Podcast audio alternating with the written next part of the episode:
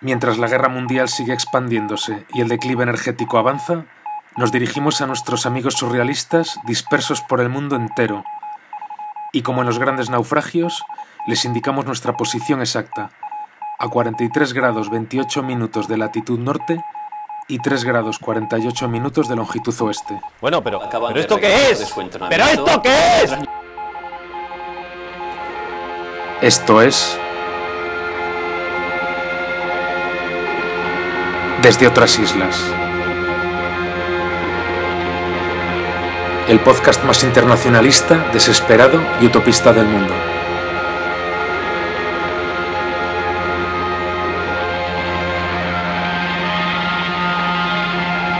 Les habla Herrero Crítico.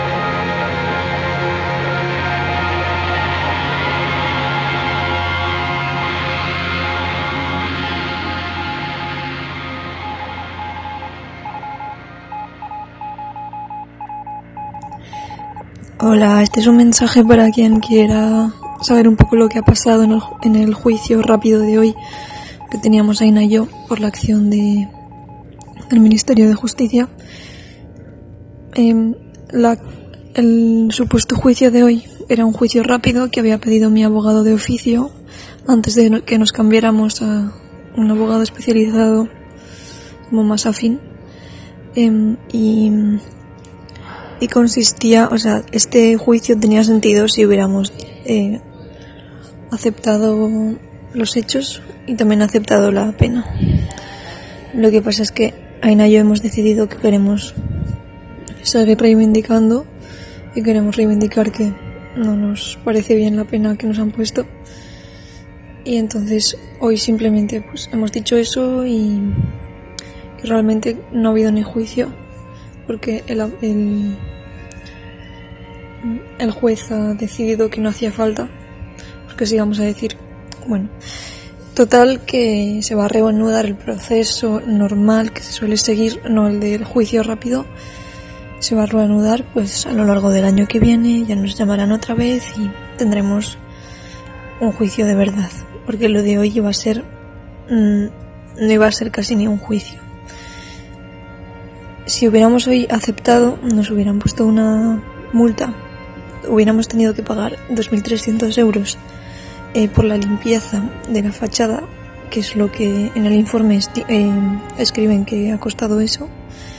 Y luego eh, pues estamos acusadas de delito de daños y nos habrían puesto pues la pena de 12 meses pagando 3 euros al, al día, que son 1.800 euros. Y nos hubiéramos quedado con antecedentes. Entonces lo que vamos a intentar reivindicar es, es que eh, como la fachada no ha sido dañada porque se ha lavado y ahora está igual que antes, pues que no es de delito de daños y que, que nos lo pongan como una sanción administrativa, por lo cual nos quedaríamos sin tener antecedentes penales. Um, en cambio, hay una cosa que que lo desfavorece un poco porque es más difícil que nos como que, que nos hagan o sea que nos lo pasen a sanción administrativa porque el edificio es un edificio histórico y está protegido. Entonces pues la verdad que mmm, según el abogado no hay muchas posibilidades pero por lo menos lo vamos a intentar. Además teniendo juicio normal o sea dentro de a lo largo del año que viene o así pues también podremos reivindicar porque lo hemos hecho y tendremos eh, pues unos minutos para hablar en los juzgados y, y decir por qué lo hemos hecho y, poder reivindicarlo. En cambio, hoy no hemos tenido, no hubiéramos tenido opción de hacer eso. Y, y por último, pues muchas gracias por todo el apoyo. Eh, a mí por lo menos me ha llegado un montón y también pues mucho ánimo a todas las demás activistas que muchas también están sufriendo mucha represión y, y bueno, que muchas estamos con este tipo de procesos y, y aquí estoy también por si, por si necesitáis hablar o lo que sea o de apoyo, aquí estoy. Un abrazo muy fuerte. Aprovechando que Antonio Turiel ha venido el pasado 13 de diciembre a Santander para impartir la conferencia El futuro de la energía, hemos aprovechado para hablar con él acerca de la situación actual del planeta, del declive energético global y también para hablar de dos de sus libros, Petrocalipsis y Sin Energía. Pero también hemos hablado con él acerca de una novela distópica que publicó en 2013 en formato electrónico, que se titula Un futuro sin más y que muestra otra faceta menos conocida de este gran divulgador.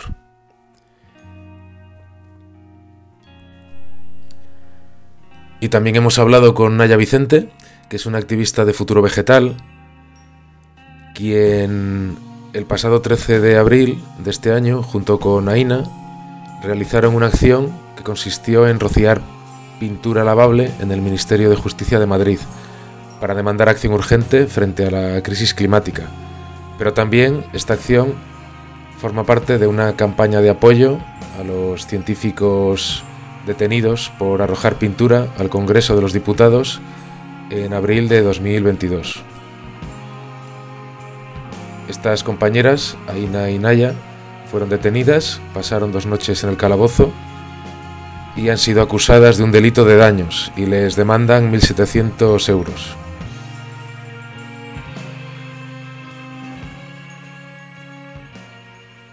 Muy buenos días, Naya. Buenos días. Lo primero que quería era preguntarte cómo, cómo estás eh, por tu situación judicial y, y cómo estás por la situación que está tomando la tragedia climática. Pues indudablemente estos dos temas me preocupan mucho. Desde hace cinco años que soy activista climática y eso me ha hecho estar pendiente de las noticias, de los estudios del IPCC, de las cumbres, globales por el clima, etcétera. Y bueno, cuanto más he ido conociendo y conforme ha ido pasando el tiempo, me he dado cuenta de lo grave que es y de lo insuficiente que son las medidas que se están tomando.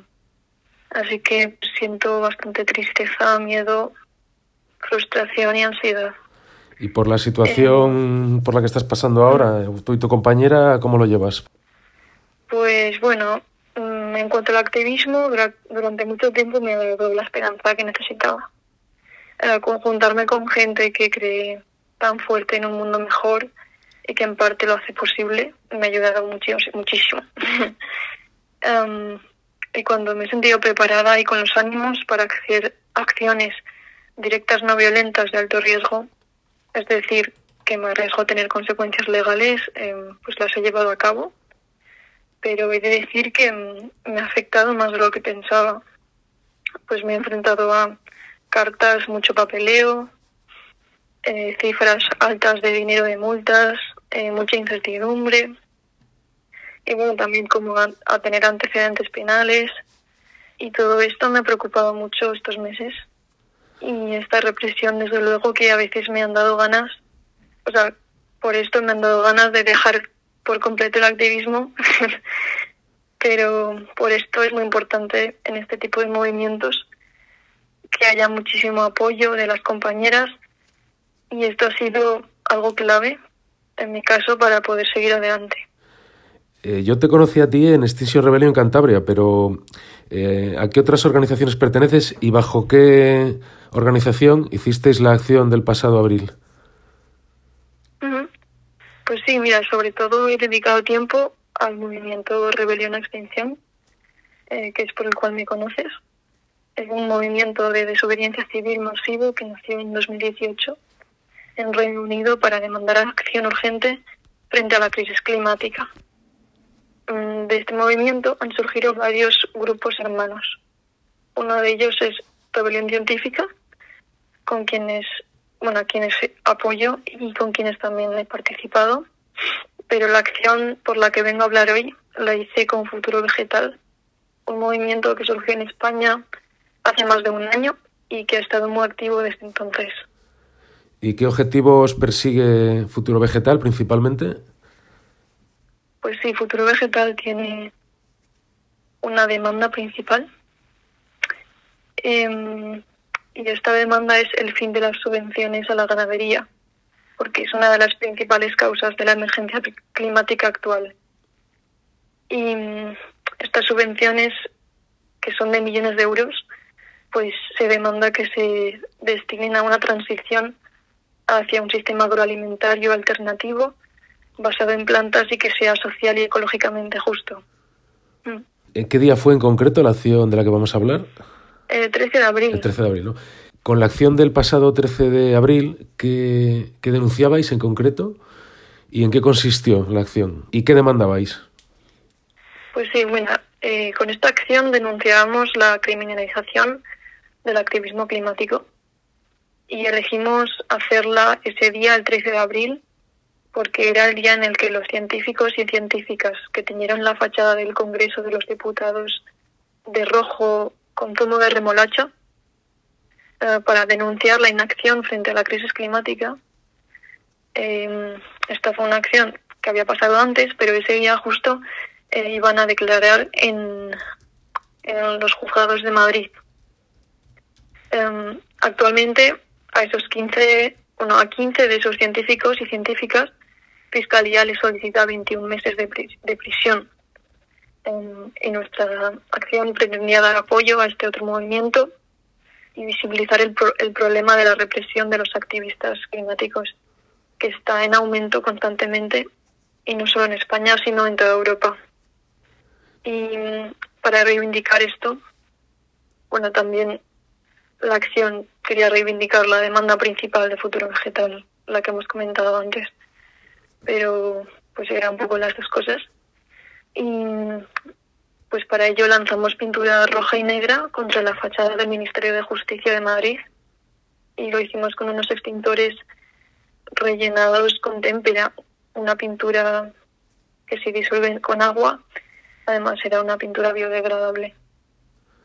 Sí, que, que, no, que apenas cuesta limpiarlo de las paredes, ¿no? Es un daño irreparable. Sí, se, quita con agua, sí, sí. Estas acciones son más necesarias que nunca. Eh, yo te quería preguntar en concreto si tú ves, eh, llevas ya mucho tiempo realizando este tipo de, acciones, ¿ves realmente que mm, llegan a la gente? ¿Que el mensaje que queréis trasladar, un mensaje muy necesario, está calando en, en la gente en general? yo me he encontrado con, con muchas cosas, o sea, muchas opiniones diferentes, ¿no? Em, y no lo tengo, no tengo claro qué, está llegando más. Yo me he encontrado como pues gente que, que le ha llegado mucho la acción, que le ha pues que me ha agradecido que lo hicieran y otra gente que no, no tiene esperanza en que las cosas cambien y, y no ven eso como una, una buena forma de, hacer activismo o simplemente que no creen que pues merezca la pena porque hay mucha gente que se ha preocupado mucho por mí y por las consecuencias que voy a tener esta acción y así y por eso no le ha parecido bien. Pero bueno hay que intentarlo no sé. Sí sí claro está claro. Mm. y la fiscalía cuánta pena os pide ¿Cuál es vuestra situación judicial ahora mismo? Pues mira, en primer lugar nos exigen que paguemos la limpieza de la fachada, por lo cual nos demandan 2.300 euros, aunque como he dicho antes la pintura era témpera y se quitaba con agua, pero nos demandan 2.300 euros por la limpieza. Y en segundo lugar nos acusan de delito de daños aunque realmente después de lavarlo el Ministerio de Justicia quedó como antes, entonces no hubo daños, pero sí que nos acusan de eso y nos quieren poner una multa de 12 meses que se calcula por X dinero al día según nuestros ingresos y nos acusan de esto a dos personas. Las dos eh, que esparcimos la pintura con los extintores. La otra persona, aparte de mí, es Aina, compañera de activismo y amiga mía, y como las no somos estudiantes y no tenemos ingresos, nos piden 1.800 euros a cada uno, aparte de las 2.300 de limpieza. sí. Eh, ¿No os piden cárcel como en el caso de, de los activistas que, que lanzaron pintura en, las paredes del Congreso. ¿Nos piden, en pues vuestro caso, nos piden cárcel? No, no, no. Que por esa parte bien, que no han optado por multa, no por pena de prisión.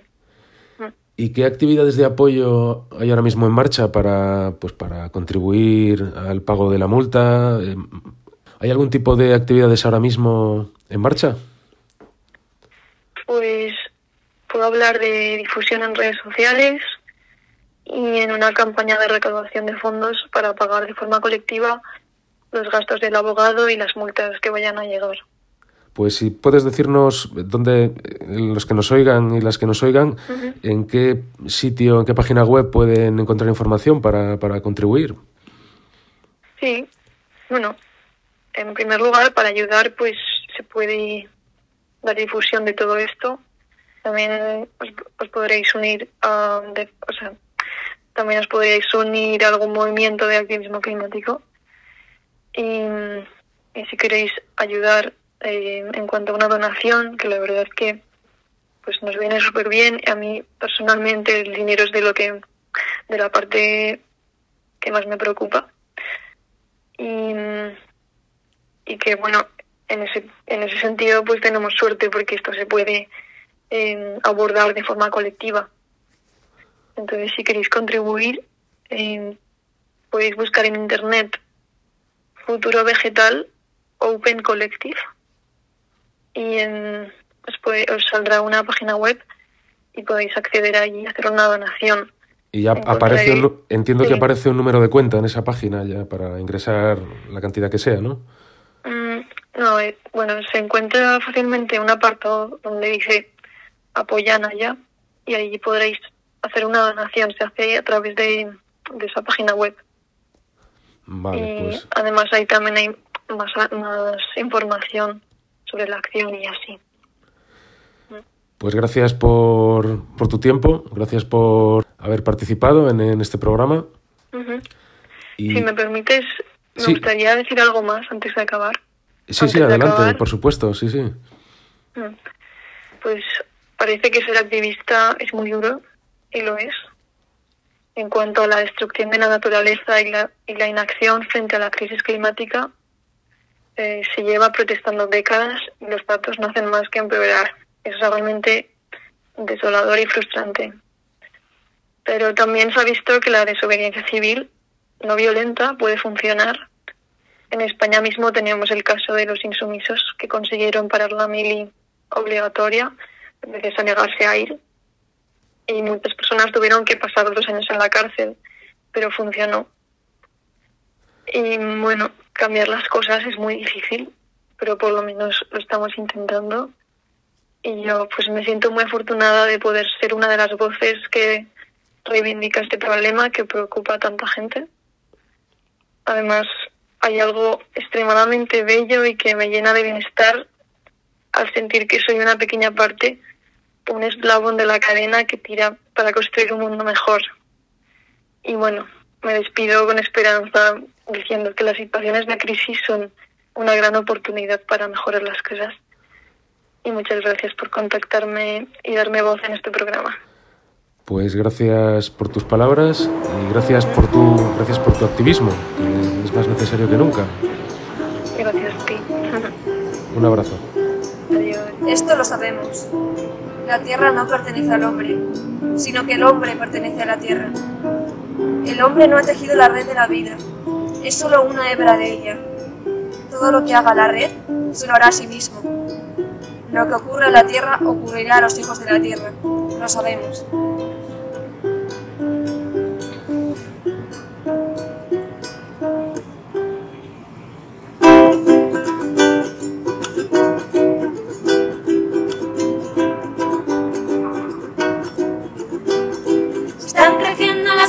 Semillas que plantamos cada día Mata un sistema que mata y esclaviza.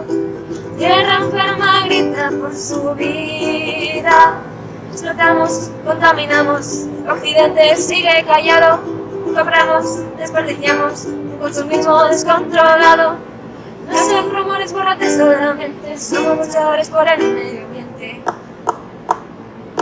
No queremos la vieja normalidad. Un mundo enfermo que ya no puede más. Consumiendo infinitamente recursos que se acabarán. Hay que levantarse y hay que reclamar. Ahora más que nunca es el momento de cambiar. No silencio, sí oración. Es tiempo, tiempo para la revolución.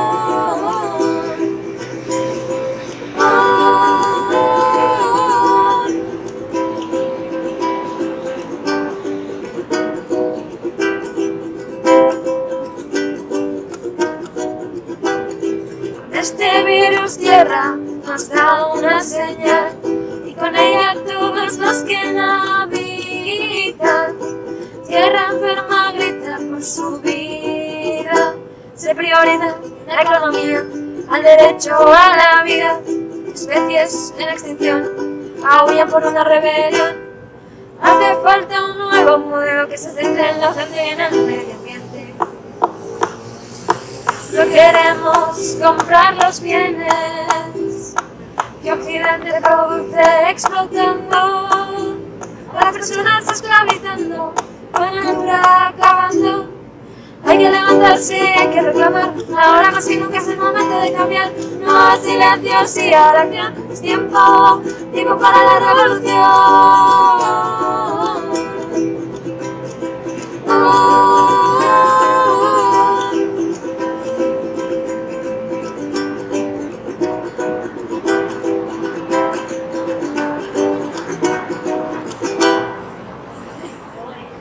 Muy, muy buenos días, eh, Antonio. Hola, buenos días, ¿qué tal? Antes de nada, agradecerte enormemente que, que, hayas aceptado charlar un rato con nosotros, porque te lo tengo que decir, para mí eres un héroe. Bueno, no creo que sea para tanto, pero bueno, yo encantado de hablar con vosotros. Yo me caí del guindo energético leyendo tu blog, leyendo artículos tuyos y leyendo textos de otros divulgadores como Pedro Prieto, como Jorge Richman, como Adrián Almazán, Manuel Casalodeiro.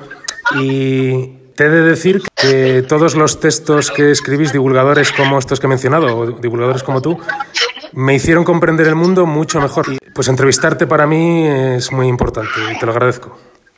Bueno, ahora vamos a intentar estar a la altura. Primera pregunta.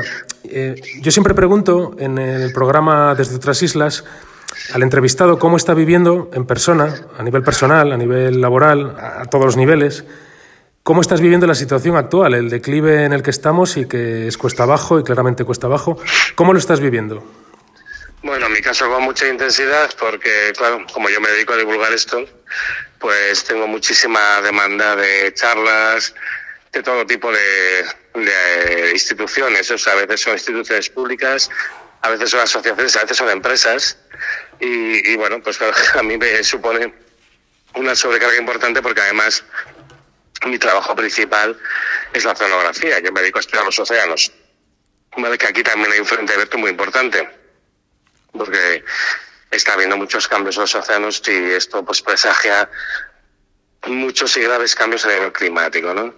Entonces, para mí está suponiendo una sobrecarga de trabajo muy importante y luego está evidentemente la lógica preocupación personal ya que tengo sobre lo que está pasando, porque bueno, veo que todo va derivando de una manera degenerativa. Eh, se nota que vamos hacia eh, planteamientos más autoritarios, más represivos. Ahora, por ejemplo, a, los de futuro vegetal, la fiscalía les intenta eh, procesar por organización criminal, ya verás tú. Sí, les piden, eh, les piden 21 meses, ¿no? La fiscalía. No, no, no eso fue los de los, ah, de los del Congreso, los del Congreso, es verdad, sí.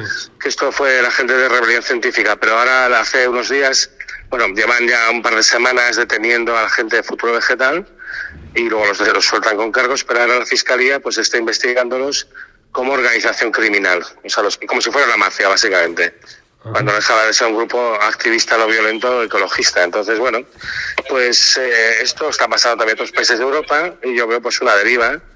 Hay un proceso además de desindustrialización, hay un proceso de carestía a la vida, hay dificultades para conseguir alimentos, lo cual incrementa también la inflación de los alimentos. Y encima además, bueno, pues yo sé que todo esto solo está en la fase de aceleración. Esto va a empezar a, coger cada vez más, más impulso. Entonces, bueno, pues lógicamente lo vivo con preocupación, con la preocupación de cualquier persona y además con la preocupación de un padre que tiene dos hijos y que, les gustaría que, que, tuvieran un futuro que merezca la pena vivir, ¿no? Pero bueno, en fin, ah, para eso estamos aquí, ¿no? Para intentar hacer un poco de divulgación, explicar la situación e intentar buscar soluciones posibles, que las hay, pero que son bastante diferentes a las que se diseñan. Has hablado de los jóvenes de futuro vegetal que han sido denunciados. En este mismo programa hemos entrevistado a Naya, que es una compañera de Extinction Rebellion Cantabria, que es una de las imputadas por la acción de tirar pintura biodegradable. Con lo cual mm, va a aparecer en este mismo programa la entrevista que le hemos hecho a esta compañera, a Naya. Bueno, eso está bien, porque así la gente puede comparar. Bueno, lo, de la acción del Congreso, vamos, a mí me parece una acción muy tibia, simplemente, oye, se tiró un, por gusto fácil de limpiar y simplemente para denunciar la inacción climática de nuestros gobernantes. Inicialmente les pedían ocho años de prisión y ahora, bueno, ya lo de el delito contra las altas instituciones del Estado que pretendían vender, pues al final lógicamente ha decaído porque era muy absurdo y ahora están pues con 21, años, 21 meses de prisión que les piden por daños al patrimonio nacional, en fin. Todo muy ridículo, pero la idea es establecer un sistema de represión, está claro. Sí, la vía por la que han optado los gestores del desastre, evidentemente, es más represión, más autoritarismo.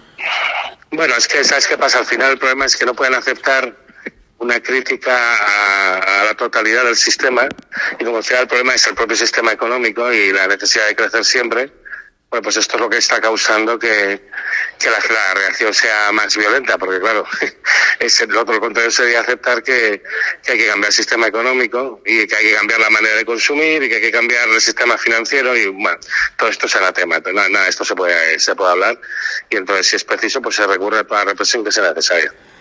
Y te quería preguntar, Antonio, eh, dada la, la, grave situación en la que estamos, que es alarmante, eh, ¿crees que saldrá de pronto el jefe del, el jefe del gobierno en la televisión pública, en horario de máxima audiencia, dejando claro, hablando claro y diciendo lo que está pasando? Porque en uno de tus últimos posts que he leído en tu blog, en Oilcrash, comentas que la mención que hizo Leticia Ortiz sobre el decrecimiento, que te mencionó en un, en un seminario sobre en un seminario de lengua y literatura, eh, pues eh, ella mencionó el decrecimiento y todo esto, y tú dejabas caer como que esto no era casual, como que detrás de esto la propia Casa Real está intentando ya empezar a hablar de ello. ¿Crees que darán ya el paso de directamente decirlo claramente? Porque haría falta, yo creo. Ya, bueno, yo no, no, tengo muy claro. Mm, desde luego, evidentemente, no fue casual. Era un seminario sobre lengua, eh, periodismo y cambio climático. Y ella, de hecho, interrumpe a una oponente que estaba hablando de la reducción de emisiones y no sé qué, y introduce el tema del crecimiento y luego introdujo otros varios temas muy claves. ¿eh? Por ejemplo, habló del desastre de la eólica, que es un tema que nadie quiere hablar, pues todo el mundo está todavía pensando en los macroparques y las subvenciones que se van a cobrar, pero que realmente es un modelo que no va a ningún lado. Y, y, y Leticia lo comentó y también bueno, pues comentó precisamente la acción del Congreso y la represión contra la reunión científica y futuro vegetal y también comentó bueno algo más sobre el tema de las modas, las fast fashion, eh, el tema de las camisetas a un euro y a 30 euros y demás. Eh, ella venía con una selección aprendida, a pesar de que además eh, había ostensibles signos de desaprobación entre los asistentes. ¿El ministro se echó las manos a la cabeza directamente? Bueno, sí, bueno, se echó las manos a la cabeza el director de la Real Academia, Santiago Muñoz, que hay una foto además muy buena que está ahí capturado con un meme y todo. Sí. Y, y luego el ministro Esquiva, que estaba allí, bueno, pues la corrige de una manera muy gañana, la verdad, porque además lo que dice no tiene sentido. Es mucho más sensato lo que dice ella que lo que dice él. Y él encima se tira el pegote de erudición y se equivoca. O sea, es que, bueno, pero en general me, me pareció curiosa la reacción, porque es, que a nadie se tiene que tratar de estos, con estos modales, pero menos que a nadie la reina, creo yo. Entonces, bueno, es interesante porque sí, yo creo que sí que ha habido un intento de pasar un cierto mensaje eh, estaba por quién, no lo sé, pero yo esto no creo que sea casual. Entonces, bueno, vamos a ver. Yo creo que hay un intento de posicionamiento durante un debate que ya no se puede soslayar por más tiempo. Y creo que se pretende es tomar una posición y aquí también decir, bueno, que no, diga, que no se diga que yo no lo dije. Pero haría falta que el máximo responsable político del Reino de España saliera en la televisión pública hablando de esto, creo yo. Esto es demasiado pronto para que pase y además yo creo que eso más le correspondería al presidente del gobierno. Pero es que para poder hablar de esto abiertamente se necesitaría un pacto de Estado, lo cual a día de hoy es una quimera imposible. O sea, pero bueno, yo creo que la fuerza de los acontecimientos les va a empujar en esa dirección. Es decir, cuando se empiece a racionar el diésel, cuando veamos eventos cada vez más extremos, cuando veas que hay problemas de abastecimiento de muchas cosas, pues bueno, pues a lo mejor te tienes que plantear que hay que hacer un cambio más profundo y más radical, ¿no? Que es en lo que estamos trabajando, en buscar alternativas viables a, los problemas que realmente tenemos. Eh, somos muchos los que seguimos tus resúmenes sobre los informes que va sacando anualmente la Agencia Internacional de la Energía. También otros informes de otros organismos como el Departamento de Energía de Estados Unidos. Bien, en el último informe de la Agencia Internacional de la Energía, que creo que salió el 31 de octubre, ¿no? Publicado. Eh, no recuerdo la fecha, pero sí fue a finales de octubre. Es muy reciente, sí. Es uno de los más breves. Comentas que hay un cambio de orientación y hay una especie como de... Mm, recurren a un truco de trilero, que es hablar del pico de demanda en vez de hablar del pico de oferta, ¿no? Explícanos un poco en qué consiste esa trampa y, bueno, y, qué novedades aporta este último informe. Así de grosso modo, sé que es difícil resumir, pero... Sí, bueno, mira, lo del pico de la demanda es un tema ya muy viejo y esto es por un tema de que ellos eh, eh, se basan en la teoría económica clásica. La teoría económica clásica hay un principio que se llama el principio de infinita sustitutibilidad de los factores de producción, pero que básicamente lo que dice es que cuando falta alguna materia prima o algo que es necesario para, para hacer un producto, un bien, pues el mercado, la mano invisible del mercado, te encuentra un sustituto a un precio adecuado. Pues básicamente es una profesión de fe, es decir, cuando algo falle, pues el ingenio humano, el mercado, proveerá una solución. Claro, yo soy físico y yo digo, pues me parece un poco difícil, la verdad, si hablamos de energía. Es decir, obviamente se buscan sustitutos y a veces se encuentran y a veces se encuentran buenos sustitutos, o se encuentran maneras más eficientes de hacer las cosas, pero todo eso tiene un recorrido y llega un momento que hay cosas que no se pueden sustituir y cosas que no se pueden hacer más eficientes, ¿no? Entonces, eh, bajo esta premisa económica de la infinita sustitutibilidad, eh, nunca puede haber un problema de oferta, porque el mercado siempre da la oferta adecuada. Entonces, si se produce una bajada del consumo, por ejemplo, de petróleo, tiene que ser siempre desde esta perspectiva económica, debido a que ha habido un pico de demanda. Es decir, no consumimos más petróleo porque no nos da la gana, porque no queremos, porque somos así de majos y nos hemos comprometido tanto con la lucha contra el cambio climático y lo que sea. Cosa que después de la cumbre de Dubái, pues la verdad es que no cuela demasiado. Si fuera así como ellos dicen, si se estuviera produciendo un pico de demanda, lo que veríamos es que el precio del petróleo caería. ¿vale? No es eso lo que pasa, el precio del petróleo se mantiene relativamente alto y oscila, es volátil. Esto es justo lo que se espera cuando una materia prima indispensable se vuelve escasa. No que el precio sea siempre constantemente elevado, sino que sea volátil. ¿Por qué? Porque, claro, cuando hay una demanda mayor a la oferta, pues lo que sucede es que el precio se va a las nubes y llega un momento pues que hay negocios que empiezan a cerrar porque no se pueden permitir seguir a esos precios, que es de hecho lo que está pasando ahora. Y cuando cierran suficientes negocios aquí y en otros países, la demanda cae lo suficiente como para pasar por debajo de la oferta y entonces lógicamente el precio baja. ¿Vale? Pero esto es lo que se espera, esto es exactamente lo que se espera en una situación de escasez. Y esto es exactamente lo que estamos viendo. O sea, los últimos años vemos picos muy fuertes de precios y luego precios de precios relativamente bajos que tampoco son tan bajos. ¿eh? El petróleo pegó un bajo muy grande ahora, pero se está manteniendo los 76 dólares por barril, que tampoco es una bicoca. ¿eh? Entonces, bueno, ellos tienen que defender esta teoría porque si no todo su fundamento económico se va al garete, porque si no, pues todas las premisas que sostienen el capitalismo, tal y como entendemos hoy en día, dejarían de funcionar. Entonces ellos tienen que eh, pensar siempre que, se está produciendo eso, el pico de, el pico de demanda, ¿no? es lo que pasa realmente? Que lo que se produce es el pico de oferta y no lo quieren reconocer y están todo el rato haciendo la cuadratura del círculo. Entonces, el resto del informe de la Agencia Internacional de la Energía, tiene muchas cositas, pero al final ves que ya te van introduciendo la idea de que hay que disminuir el consumo, o sea que en el fondo están apostando de, por una cierta manera de crecimiento, pero yo siempre digo que si no es democrático y si no es planificado no es de crecimiento, es empobrecimiento, es lo que estamos viviendo ahora, ¿no? Y una de las cosas interesantes también es que como ya están viendo que la eólica se la va a pegar, cogen y hacen un cambio radical de sus proyecciones para la solar, o sea, consideran que la solar respecto al último informe se va a incrementar como un 50%, ahí es nada, ¿no?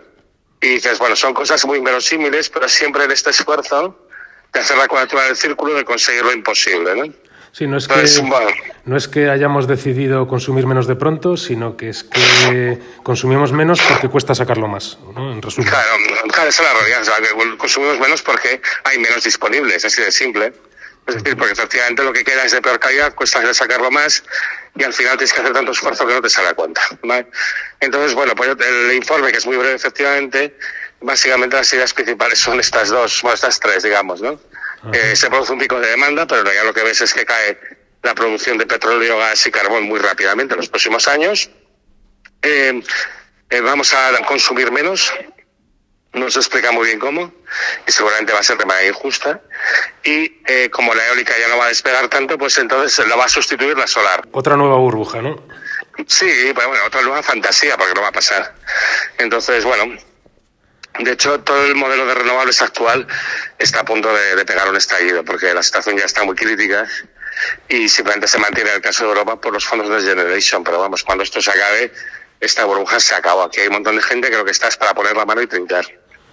También por eso reaccionan con bastante virulencia cuando se, yo les explico y otras personas les explicamos que, que, el modelo que proponen es técnicamente inviable. Porque eso, claro, ante eso no pueden contestar nada y simplemente es que lo que usted propone no funciona. Y entonces, claro, esto les fastidia muchísimo, porque aquí en el fondo ellos no han venido a explotar esta energía, han venido a coger el dinero y correr. Así es. Te quería preguntar también por mm, la polémica que tuviste con Emilio Santiago, Tortejero, con gente cercana al Green New Deal. Hubo, hubo una serie de artículos en los que os respondíais. Bueno, a ver, realmente yo solo he escrito un artículo sobre este tema. O sea, ellos han escrito infinidad. Y además, Emilio incluso llegado a escribir un libro. ¿Vale? Sí, lo sé, lo sé. Ellos en un momento por una estrategia política deciden que nosotros somos malos para ellos, somos peligrosos. Cuando digo nosotros, quiero decir los académicos que estudiamos el problema de la escasez de recursos ¿no? y, y las limitaciones del modelo renovable. Y que además hacéis divulgación Exacto. Entonces, bueno, pues estoy hablando pues de la gente del grupo de, Energía, Economía y Dinámica de Sistemas de la Universidad de Valladolid, pues Carlos de Castro, Margarita Mediavilla, Luis Javier Miguel, Oscar Carpintero, que es un montón de gente allí, ¿no? Luego, bueno, pues eh, Alicia Valero de la Universidad de Zaragoza, y con su padre Antonio Valero, eh, Yorgos Calis, de la Universidad Autónoma de Barcelona, Jorge Richman. Richman, o sea, somos un montón de gente al final, ¿eh? Y todos somos académicos. Entonces empiezan a intentar descalificarnos diciendo que somos colapsistas, es indefinir el término. Entonces, como no defines el término, no defines para empezar que es un colapso, pues bueno, básicamente es que somos unos enfermos mentales que queremos lo peor. Porque en el fondo lo dicen, pero bueno, es lo que pretenden dar a entender y que no aportamos. Entonces, para esto contaron con la inestimable ayuda del país, que publicó un artículo que fue una auténtica vergüenza. Sí, sí, Yo quedé con un redactor del país y él me dijo que íbamos a de renovables. Yo estuve hablando una hora y cuarto con él de renovables en Atocha, en, porque había venido a un actor CSI, y quedé con él, estuvimos hablando y tal. Y el colapso me preguntó un par de veces, pero yo prácticamente no dije nada. Bueno, pues el artículo es lo único que pone es eso.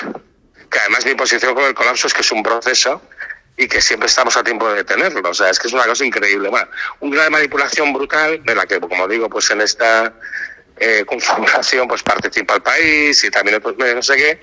A partir de ahí se dedican a dar el coñazo lo que no está escrito. Entonces yo alguna vez en las redes les contestaba, incluso a Emilio le dice, eh, oye, que a ver, pero tú lo que tienes que hacer es decir que nosotros te damos la razón, si nosotros no estamos en el mundo de la política, claro, toda esta gente está en más Madrid, ¿vale? Y digo, pues a decir que nos damos la razón, si nos vamos a decir que no. Y en plan, déjanos en paz, ¿vale? Pero no, no les valía también por un problema de arrogancia intelectual. Yo en un momento escribí un artículo con, con un colectivo con el que tuve un encontronazo muy fuerte en Cataluña, el de Renovemnus, hice un artículo un poco llamando al diálogo, ¿no? En plan, sentémonos a hablar y demás.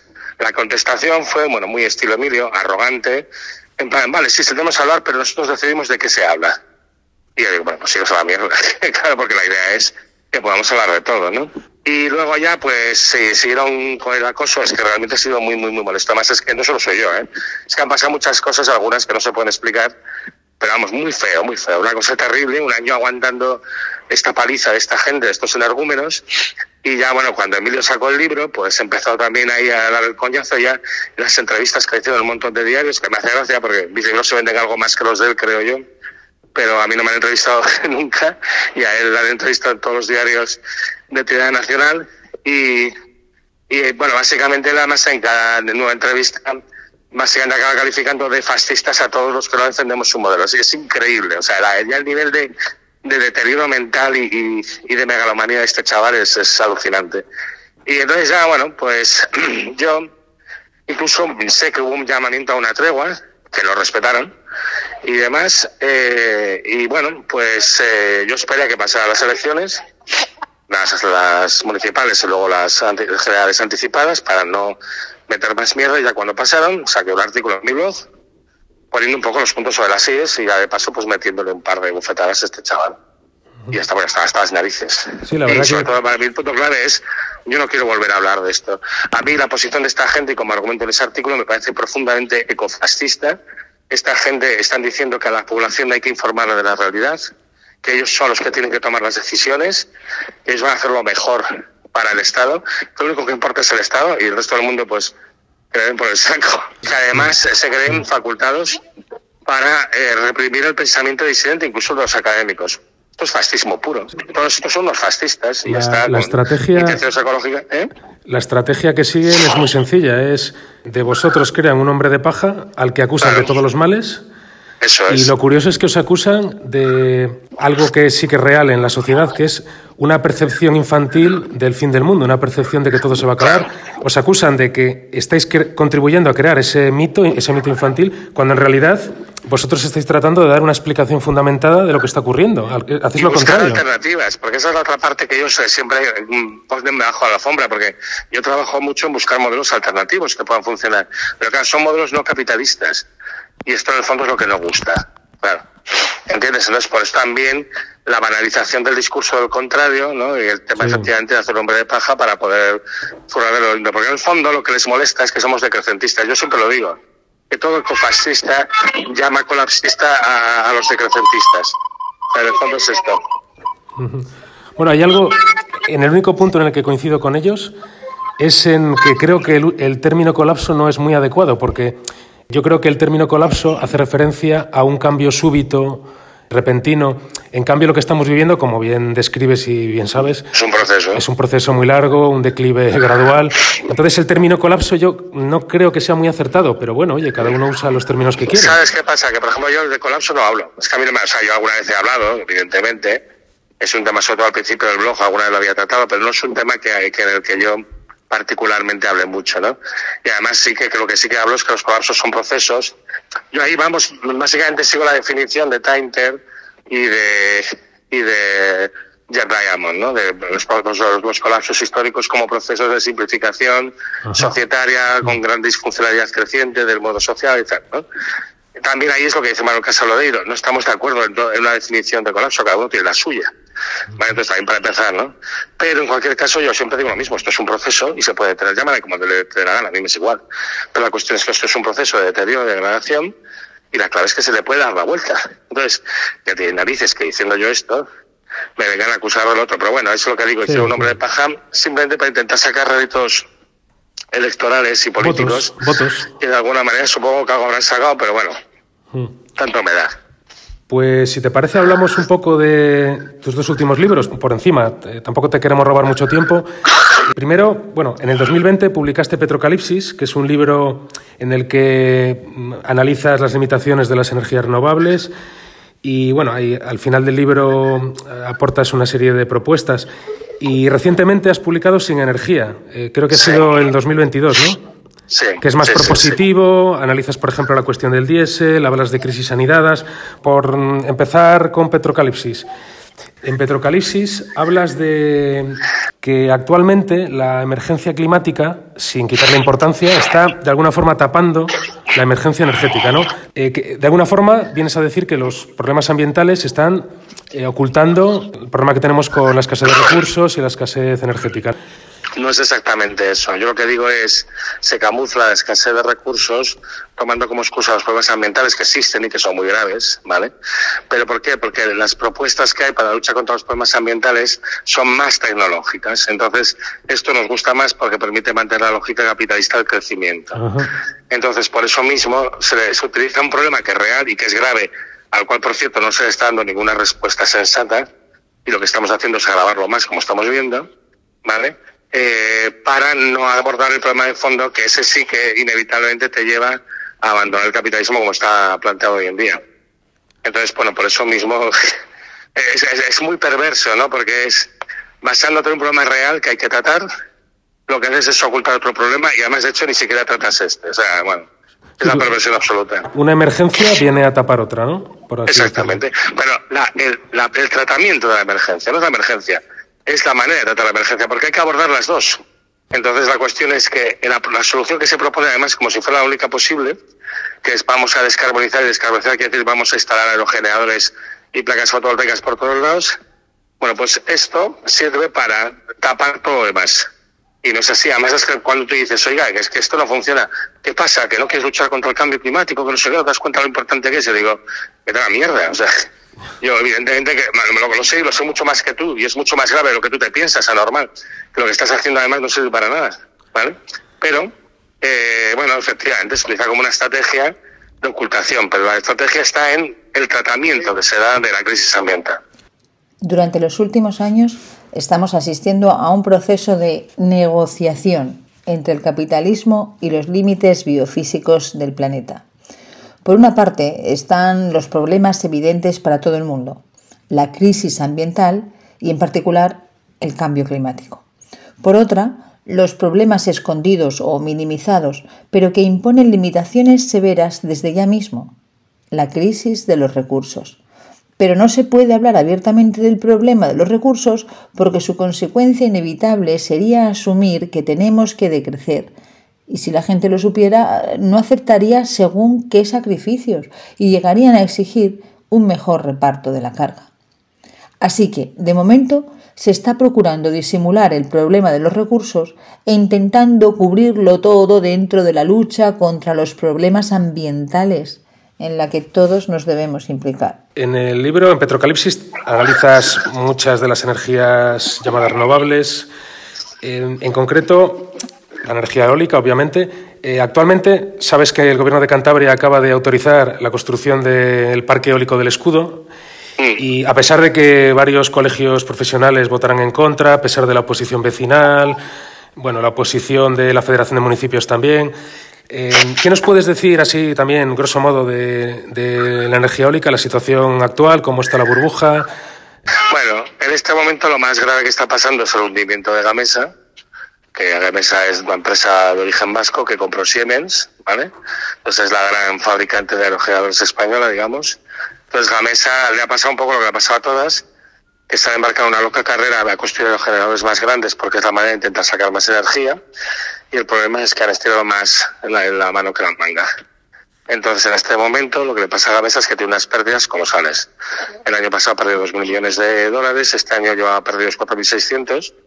Dejaron de fabricar aerogeneradores en agosto, van a estar un año y medio sin fabricar, van a hacer un proceso de reestructuración, porque aquí el problema de fondo es que los aerogeneradores que instalaron hace entre 3 y 5 años, que son aerogeneradores más grandes que los que había hasta ahora, pues de 5 o 7 megavatios, se les están rompiendo.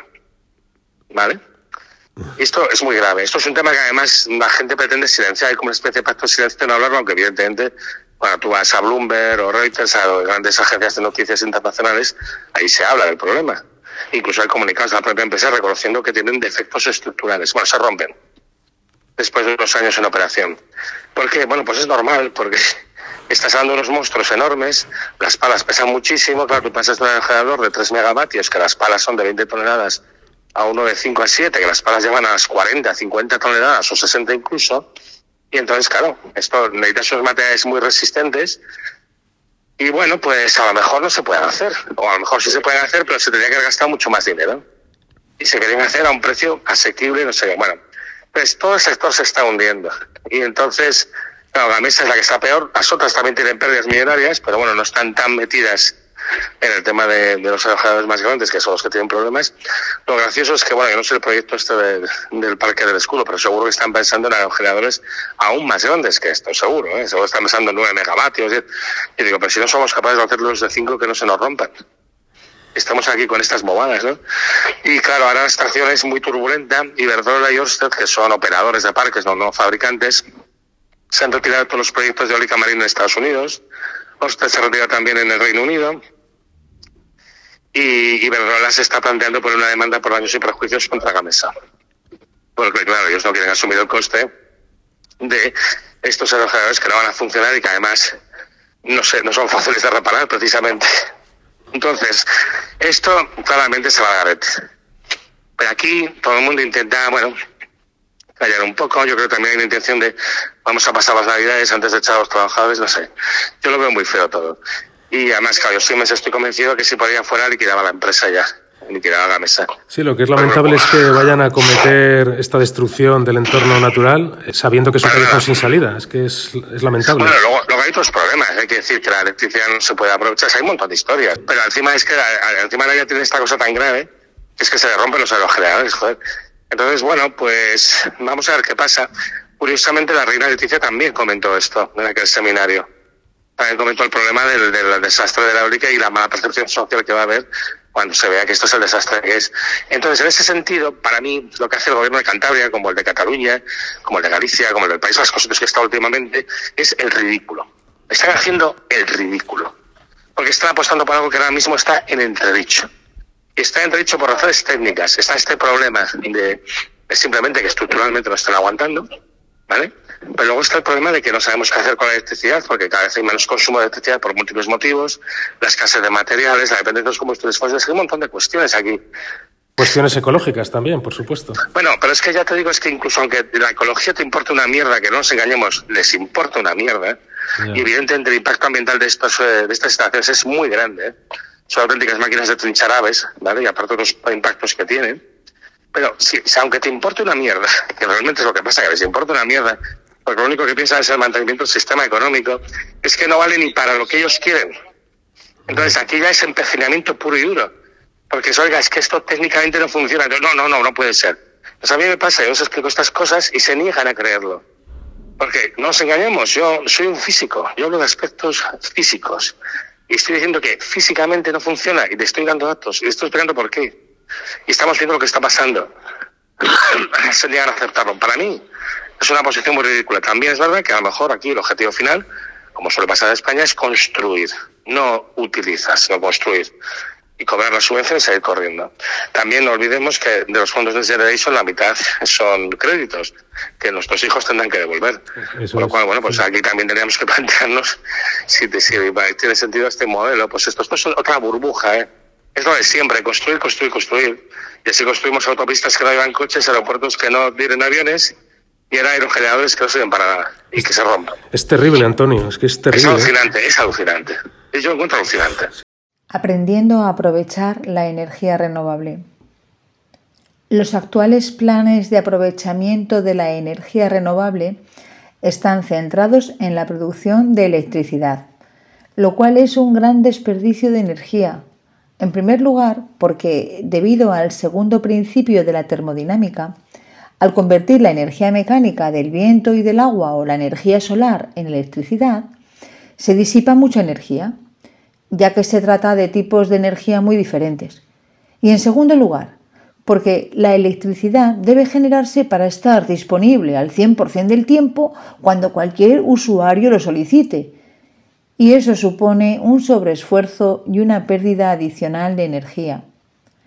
La realidad es que podríamos aprovechar mucho mejor la energía renovable si no la convirtiéramos siempre en electricidad, sino en tipos de energía más cercana y con mejor rendimiento. Así, por ejemplo, la energía mecánica lineal de vientos y cursos de agua se puede convertir en energía mecánica circular a través de las aspas y esa energía usarse directamente como se hacía antaño no solo para moler el grano, sino también para trabajar el metal y para mover materiales. Por otro lado, la energía del sol se aprovecha mejor térmicamente, es decir, usándola para calentar ya sea agua sanitaria, ya concentrándola para producir vapor de agua o incluso fundir metales. Estas maneras más directas de aprovechamiento de la energía renovable obtienen rendimientos de entre el 80 y el 90%, frente al 15 o 20% de los sistemas orientados a la producción de electricidad. Pero presentan dos inconvenientes desde una lógica capitalista. El aprovechamiento de la energía es local y se han de seguir los ritmos de la naturaleza. De ahí que en los planes actuales se prime la producción de electricidad, a pesar de ser mucho peor desde la perspectiva del rendimiento, ya que si la energía renovable fuera ilimitada, su uso eléctrico permitiría el crecimiento indefinido de la producción, pues la electricidad se comparte rápidamente y de forma deslocalizada, sabiendo como sabemos que el potencial renovable no es infinito y que la idea del crecimiento indefinido es equivocada, se debería apostar por la producción energética renovable no eléctrica.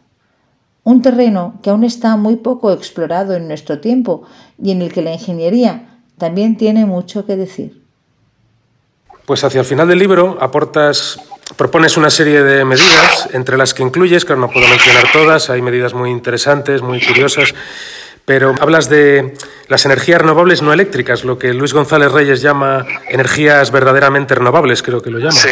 Batanes, molinos de viento. ¿Qué nos puedes decir de, de este tipo de energía que no aparece mucho en los medios? ¿Por qué es tan difícil de introducir en, los imaginarios mm, de la gente en general este tipo de energías? ¿Estamos tan acostumbrados a escenarios tecno-optimistas? ¿A qué se debe que, pues cuesta encajar en la subjetividad?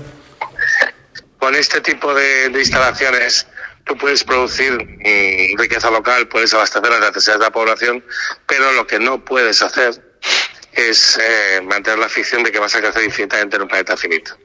Porque al final esto te implica que te tienes que adaptar a los ritmos de la naturaleza y te tienes que adaptar a los límites naturales.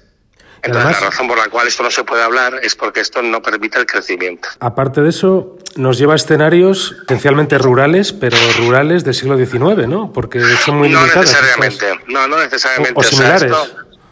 No necesariamente, porque hay mucha cosa que se puede, digamos, utilizar con tecnología moderna. A ver, obviamente tendría que haber una creciente ruralización de la población, eso está claro. O sea, el hiperurbanismo actual no se va a poder mantener. Entonces, la población se va a tener que esponjar más sobre el territorio, se va a tener que dedicar más esfuerzo a la producción de alimentos, sin duda, pero eso no quiere decir que todo el mundo tenga que volver al campo o a las actividades meramente agrícolas. Lo que sí que es cierto es bueno, pues que tendrá que hacer un aprovechamiento mucho más local y las producciones tienen que ser mucho más locales, porque el propio transporte también va a costar más esfuerzo, ¿no? Por ejemplo, se tendría que estar apostando por el tren. Hace cuando dicen el vehículo eléctrico, el vehículo eléctrico, el vehículo eléctrico por excelencia, y el más eficiente es el tren electrificado, pero no es por lo que se apuesta. Entonces, y el convencional me refiero. ¿eh? Entonces, bueno, eh, el problema al final es esto, claro, tú estás trabajando con unos sistemas además son más democráticos porque la riqueza se genera localmente y se aprovecha localmente. Entonces, bueno, pues no, no interesa. Lo que lo que interesa es concentrar la energía fosilizar la que digo yo, ir al modelo fósil de aprovechamiento muy concentrado, grandes centros de producción y grandes centros de consumo, pues que el renovable no funciona así. Entonces, cuando intentas, pues todo es mucho más ineficiente y los sistemas fallan y, bueno, así nos pasa lo que nos pasa. Entonces, no se habla, pues porque también en el fondo no dejan de ser propuestas que no encajan bien dentro del modelo capitalista. En 2022 publicaste Sin Energía, que es un libro, como dije, más propositivo, y ahí analizas la situación del diésel. En un momento determinado llegas a decir que, puede que empiece a haber racionamientos. Hay países donde ya los está habiendo. ¿Qué nos puedes decir al respecto? Bueno, pues que está la situación. La producción de diésel ha caído un 25% desde el máximo de 2015 en este momento, por muchas dificultades que hay de producir más, porque es más difícil de producir que la gasolina y porque los hidrocarburos los que se extrae pues son los que más se escasean y porque además tampoco se invierte en refinerías, porque las petroleras ya saben que tienen cuatro días. Entonces, bueno, pues está faltando diésel, hay muchos países donde se está aplicando ya racionamiento y esto está algo que tarde o temprano vendrá aquí, es que no se va a poder evitar. Entonces, eh, el problema del diésel es que es la sangre del sistema, porque toda la maquinaria va con diésel, la minería, la agricultura, el transporte. Entonces, bueno, pues sería necesario empezar a pensar un modelo diferente, que no necesitemos tanto diésel, pero tampoco estamos pensando en esto. ¿Cómo, ¿Cómo, imaginas el mundo de aquí a, a, 20 años y cómo lo imaginas de aquí a 100 años? En términos de esclavos energéticos, hay, hay, una herramienta muy útil que es el concepto de esclavo energético para entender la dependencia energética que tenemos. ¿Cuántos esclavos energéticos tendremos en 20 años, más o menos? ¿Y cuánto crees que tendremos pues, en 100, 120? A nivel de aquí de Europa va a depender muchísimo de lo bien o mal que juguemos nuestras cartas. Si las jugamos bien, yo creo que como la mitad que ahora, en torno a 20 o así. Y de aquí 100, pues yo creo que llegaremos al límite renovable, que será como unos 4, 4,5 esclavos por persona, que será por encima del nivel preindustrial, que era 2,5. esto suponiendo que lo, hagamos, que lo hagamos todo muy bien. ¿eh? Sí, eso sí que es siglo XIX, o muy similar al siglo XIX. No necesariamente, porque mira, la ventaja que tenemos con la tecnología hoy en día es que es verdad que sabemos hacer las cosas de manera más eficiente. Además, si tú estás centrado en producir lo que realmente se necesita, de golpe necesitas bastante menos de lo que te crees. Yo siempre suelo citar un estudio de la gente del grupo de Jura Steinberger, de la Universidad de Lausanne, que, ellos básicamente tienen un estudio que muestran que uno puede mantener un nivel de vida digno, muy semejante al que tenemos aquí, con un estilo de vida diferente, consumiendo aproximadamente la décima parte de la energía y los variedades que estamos consumiendo ahora mismo en España y eso te lleva, pues eso, a 4,5 esclavos energéticos, a los 45 que tenemos ahora, pues a 4,5. Entonces, mm, pero claro, esto supone que todo se hace óptimo, que no es tan fácil. Entonces, por eso te digo, al final, ¿dónde estaremos? Va a depender mucho de las acciones que emprendamos y de lo bien que juguemos nuestras cartas. Dos últimas preguntas, Antonio, no te queríamos robar más tiempo. Te quería preguntar si te planteabas hacer alguna especie de ampliación de Sin Energía, aunque sea un libro muy reciente, si dado los, los acontecimientos... no, pero estoy escribiendo otro libro.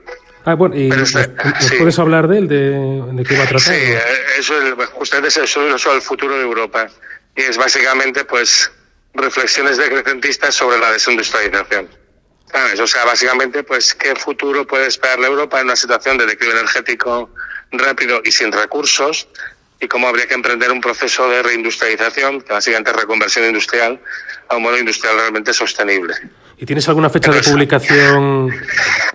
Bueno, tengo un acuerdo con la editorial Destino de tenerlo listo para el verano que viene. Pues Así que nada, estoy en ello. Estupendo, estupendo. Y ya la última pregunta, Antonio. Aparte de Petrocalipsis sin energía y bueno y otros y muchísimos artículos que has publicado en tu blog y en muchas revistas, en el 2013 publicaste un libro que, en formato electrónico que se llamaba Un futuro sin más, que es una novela distópica que bueno habla de un, futuro, una Europa en la que eh, los estados han entrado en conflicto. ¿Cómo podía Han haber estado tan ciego. Había corrido buscando el paraíso y lo que se había encontrado era otra ciénaga. Quizá la gente era un poco menos salvaje y brutal que en su país natal. Al menos sobre el papel, el país vecino era formalmente una república democrática. Sin embargo, en poco tiempo comprendieron, gracias a sus contactos con los otros presos, que en realidad la República no era más que una dictadura encubierta. Durante los meses que Han y David habían permanecido huidos, se habían producido muchos cambios, es cierto, pero en realidad las transformaciones se habían ido operando al mismo tiempo que en su país de origen, y por los mismos motivos. La crisis económica implacable que se había ido agudizando sin parar el acceso cada vez más penoso a los diversos recursos naturales, cada vez más escasos, cada casa sin luz, cada gasolinera sin diésel, cada panadería sin pan, habían arrastrado a la República hacia posiciones cada vez más autoritarias y más represivas, único modo con el que las fuerzas políticas habían consensuado que se podría mantener una frágil paz social. Han había estado cegado por la falta de información de calidad sobre lo que realmente pasaba en la República. Simplemente se creyó todo lo que leyó en su país mientras fue un hombre libre y confió en aquella máxima, no news, good news. No fue hasta que estuvo en una de las cárceles republicanas que tuvo un contacto directo y brutal con la realidad del país que antes idealizaba. Comprendió tarde que en realidad la democracia en su propio país había comenzado a morir mucho antes de que para él fuese evidente. Desde el mismo momento en que los medios de comunicación filtraban, censuraban o simplemente frivolizaban la información sobre la degradación social y de la calidad democrática que se vivía en otras naciones. Además, las corresponsalías en el extranjero salían caras y era más barato simplemente republicar lo que las agencias públicas difundían por sus oficinas de prensa. ¿Cuántas otras naciones en Europa y en el mundo estarán pasando por un descenso a los infiernos semejante? Si la República, antaño baluarte de las libertades y faro de la razón para Occidente, había sucumbido de una forma tan acabada e irremisible, ¿qué habría sido de tantas otras naciones de menor tradición racional y democrática. Hans se estremeció al pensarlo. Si pudiera escapar de este infierno, ¿a dónde realmente podría huir? ¿Dónde una persona sensible podría refugiarse? Se dio cuenta de que no sabía nada del mundo en el que vivía. ¿Por qué optaste por ese género? Hay, muchos autores que optan por la literatura para hacer llegar este, este mensaje decrecentista, como José Ardillo, por ejemplo, en Los primeros navegantes, o Félix Moreno con sus relatos colapsistas. ¿no? ¿Es una vía más fácil para penetrar en la subjetividad de la gente, la literatura, más que el discurso puramente técnico? Efectivamente, o sea, yo de hecho, aparte de un futuro sin más, en el blog tengo publicados ratos cortos que son distopías, algunos mejores y otros peores. Y evidentemente a la gente le entra muchísimo más eh, cuando se lo explicas en forma de una historia novelada. Porque lo que consigues es mantener la tensión de la gente, se identifican con los protagonistas, eh, quieren saber qué pasa a continuación y eso te permite introducir una serie de conceptos, una serie de ideas. Hay mucha gente que tiene dificultades para imaginar el futuro, ¿no? Pues lo que haces es mostrar un poco cómo puede ser un futuro en el que pasan este tipo de cosas. Y sí, efectivamente, mm, el objetivo cuando escribí la novelita era este, era aprovecharlo para ilustrar algunos conceptos y contar una historia bueno, más o menos novelada, pues un posible futuro en, el que habría pues esta situación de escasez y de conflictos. Sí, y nos puedes describir un poco cómo son los escenarios que aparecen en la novela. Bueno, la novela básicamente eh, todo empieza pues en una situación en la que hay un país que no se identifica, hasta la mitad de la novela no se identifica de qué países estás hablando. Para también dejar un poco la idea de que esto podría ser en cualquier sitio. Yo la he leído y al, final ya vas hablando de Suiza. De, claro, pero al principio no. De al principio no, porque la idea es que la gente pueda. De hecho, la tradujeron al italiano y encaja como un guante. ¿Entiendes? Entonces, se apellida Palermo, ¿no? El, protagonista se apellida Palermo. Se llama, se llama Juan Palermo, pero en realidad es un investigador que vive en Madrid, aunque hasta mitad de la, de la novela no lo sabes, ¿no?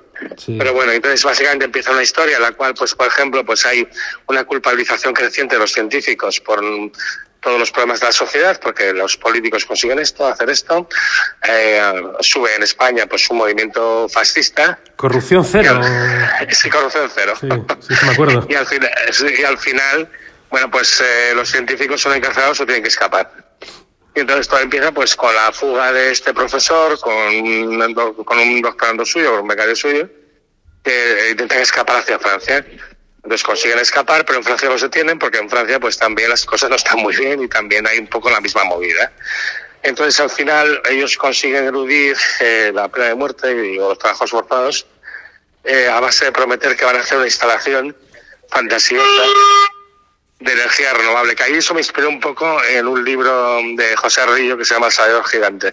Que tiene una trama un poco similar a esta. Por cierto, le hemos entrevistado en nuestro programa hace poco sobre los primeros ¿Ah, navegantes, el libro de relatos en los que analiza los mitos fundacionales de la sociedad actual. Y muy interesante, sí.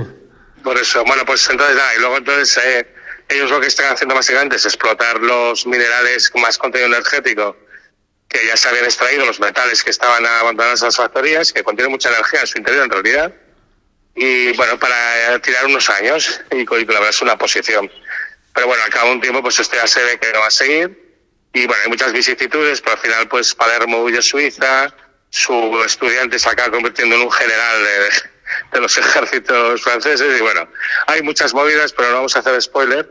Pero al final lo que se explora es las maneras diferentes de abordarlo, ¿no? Pues el, el caer en la barbarie, el, el militarismo y luego al final, digamos, la opción de Han Palermo, que es un poco fantasiosa, pero que es también la respuesta. ¿Qué pasaría si encontráramos una fuente mágica, no?